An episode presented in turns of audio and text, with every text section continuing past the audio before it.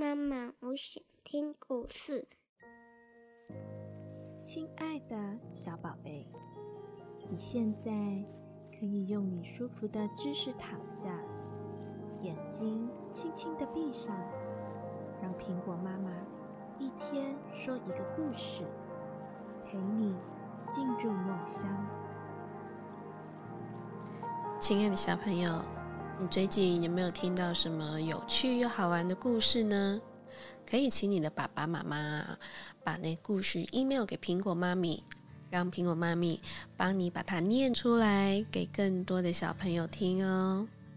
好啦，我们今天啊要来讲一个有一点长的故事哦。你可以闭上你的小眼睛，然后啊耳朵专心的听这个故事啊。名字叫做快乐王子。快乐王子的像在一根高的圆柱上面，高耸在城市的上空。他满身贴着薄薄的纯金叶子，一对蓝宝石做成了他的眼睛，一只大的红宝石在他的剑柄上，绚烂的发着红光。快乐王子啊，他是一个雕像，站在英国的一个小城市里面。某一个晚上啊，有一只小燕子飞过了这个城市上空。小燕子啊，它飞了一整天，到了晚上，它到了这个城市。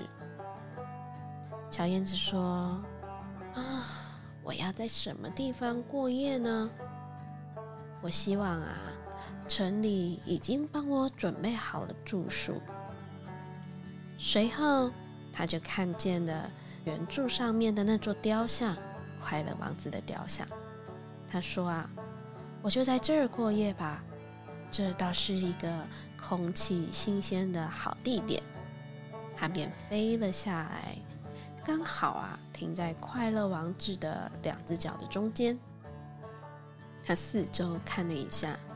说啊，哦，我找到了一个金的睡房，金色的金，金色的睡房啊！轻轻的对自己说，他打算啊要睡觉了。但是他刚刚把头放到他的翅膀底下，准备要睡觉的时候，突然啊，有一滴大大的水滴滴到了他的身上。哎，好奇怪的事情哦！天上一片云也没有。星星也非常的明亮，可是怎么就下起雨来了呢？哦，欧洲的天气啊，真是可怕。接着啊，又落下来了一滴，一滴，一滴。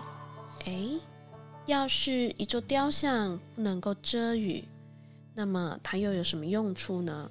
小燕子这样说。他说啊，我应该啊，另外再去找一座烟囱。他就决定要飞走了。但是啊，它还没张开翅膀，哦，第三滴水又落下来了。他抬头一看，你猜猜看，他发现了什么？天上没有下雨，那这水滴是哪里来的呢？他看见啊，快乐王子的眼里充满了泪水，泪珠啊，沿着他金黄色的脸庞流了下来，他的脸。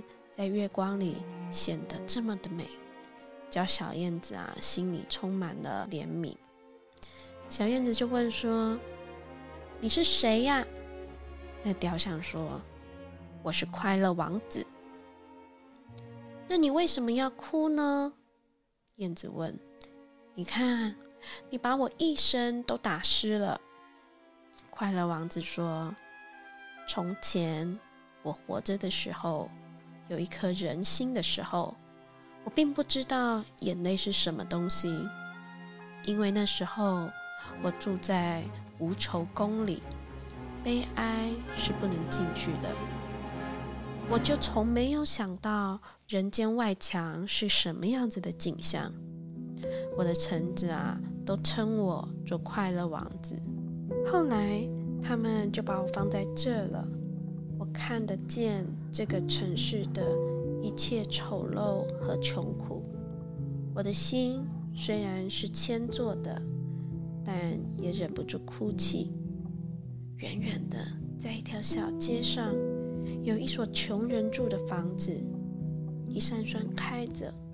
我看见窗内有一个妇人坐在桌子旁边，她的脸又瘦又带着病容。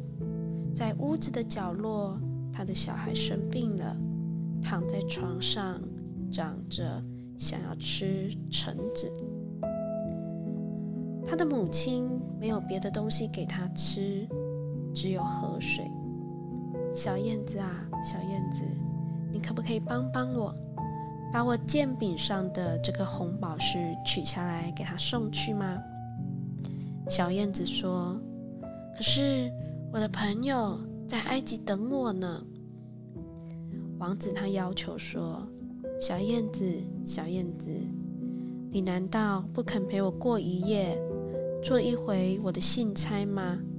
那个孩子啊，实在是太可怜了。快乐王子的面容这么的忧愁，叫小燕子的心也软下来了。他便说：“这儿冷得很，不过我愿意啊，陪你过一夜，让我当你的信差吧。”燕子啊，便从王子的剑柄上。啄下了那块大大的红宝石，衔着它往那个房子飞去了。最后啊，他到了那所穷人的屋子里，跳进了窗里面，把红宝石放在桌上，就放在妇人顶针的旁边。后来啊，他又轻轻的用翅膀扇着小孩的前额。哦，孩子说。我觉得好像蛮凉的了，我一定可以好起来的。过没多久啊，他便沉沉的睡去，而且睡得很香很甜呢。燕子回到快乐王子那边，把他做过的事讲给王子听。天亮之后啊，他飞下河去洗了一个澡。今天晚上我要到埃及去了，燕子说。他想到前途啊，心里非常的高兴。他把城里所有的公共纪念物品都参观过，飞了一圈，全部都参观完了。月亮升起来的时候啊，他飞到快乐王子那里问：“你在埃及有什么事要我帮你办吗？我就要动身了。”王子说：“小燕子，小燕子，你肯不肯再陪我过一夜呢？”燕子说：“可是我的朋友在埃及等我。”哎，王子说：“小燕子啊，小燕子，知道吗？在远远的城的另外一边，我看见一个年轻人住在顶楼里面。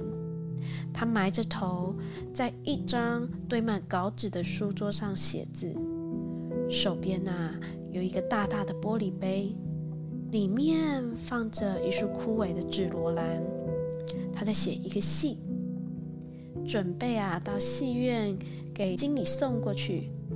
可是啊，他太冷了，一个字都写不了，炉子里面也没有火，他又饿得头昏眼花。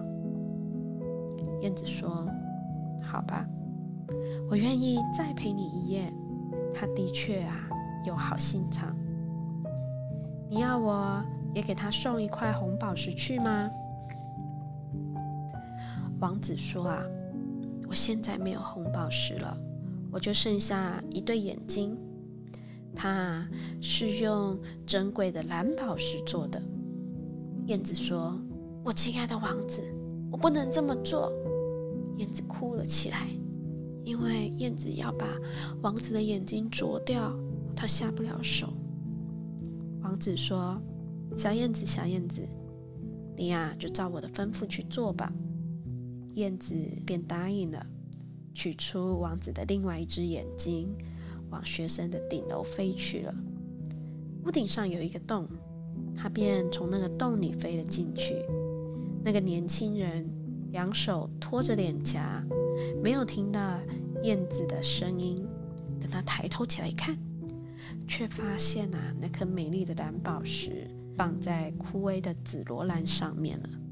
这年轻人他很开心的叫：“现在开始有人赏识我了！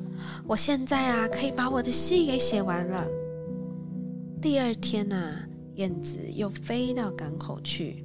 等月亮上升的时候，他又回到快乐王子那里，跟王子说：“我是来道别的。”王子说：“小燕子，小燕子，可不可以拜托你再陪我过一晚？”燕子回答道：“现在是冬天了，寒冷的雪就要来了呢。”王子说：“在这个广场的上面啊，站着一个卖火柴的小女孩。如果他不带点钱回家的话，他的父亲就会打他。他正在哭。”他没有鞋，也没有袜子，小小的头上面也没有一顶帽子。你把我另外一只眼睛也取下来，拿去给他。燕子他有点为难，他说：“我愿意再陪你过一夜，可是我不愿意取下你的眼睛。如果我这么做，你就会变成瞎子了。”王子说：“没有关系，小燕子。”你就照我的吩咐去做吧。小燕子，它便取下了王子的另外一只眼睛，飞到了广场上。它飞到了那个卖火柴的女孩的面前，把宝石轻轻地放在她的手掌里。哇，多么可爱的玻璃啊！小女孩叫了起来。她一面笑着，一面跑回家里去。燕子又回到王子那儿了。他说：“你现在眼睛瞎了，我决定跟你永远住在一起了。”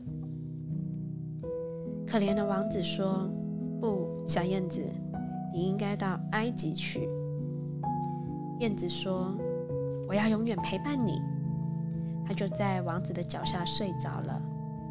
第二天啊，他整天坐在王子的肩上。给王子讲起他那些奇怪国土上看到的各种神奇有趣的事情。王子说：“亲爱的小燕子啊，你给我讲了种种奇特的事情，可是啊，我觉得最奇特的还是这些村民们的痛苦。小燕子，你就在这个城上空飞一圈吧，你告诉我，你在这个城里看见了什么事情？”小燕子啊。便在这个大城的上空飞着，他看见有钱人在他们漂亮的住宅里作乐，乞丐他们坐在大门外面挨冻。他便回去啊，把这个景象告诉了王子。王子说：“我满身贴着纯金，你把它们一片一片的拿掉，去送给那些穷人吧。”让他们可以过着幸福快乐的日子。燕子啊，把纯金一片一片的啄下来，拿去送给了那些穷人。小孩的脸上出现了红润的颜色，他们到街上玩着，大声的笑着。我们现在有面包吃了。过没多久啊，雪来了，开始下雪了，严寒也到了。可怜的燕子。一天比一天觉得还要冷，可是他仍然不肯离开王子。他太爱王子了，但是最后他知道自己快要死了，他只剩下最后一点点的力气，能够让他飞到王子的肩上去一趟。小燕子说：“亲爱的王子，再见了。你愿意让我亲亲你的手吗？”王子说：“小燕子，我很高兴你到底要到埃及去了。你在这住的太久了。不过你应该亲我的嘴唇，因为我也爱你。”燕子说：“我现在不是要到埃及去了。”燕子吻了吻快乐王子的嘴唇，然后跌在王子的脚下，死了。那时候，雕像内部发生了奇怪的爆裂声，好像有什么东西碎了似的。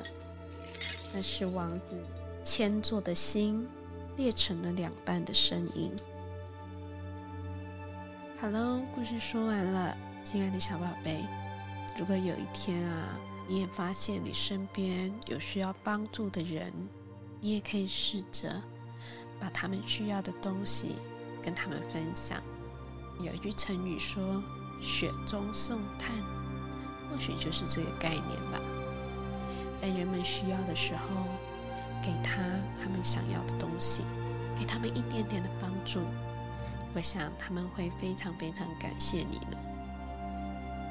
好了，现在啊，你可以闭上你的小眼睛，做个甜甜的美梦了。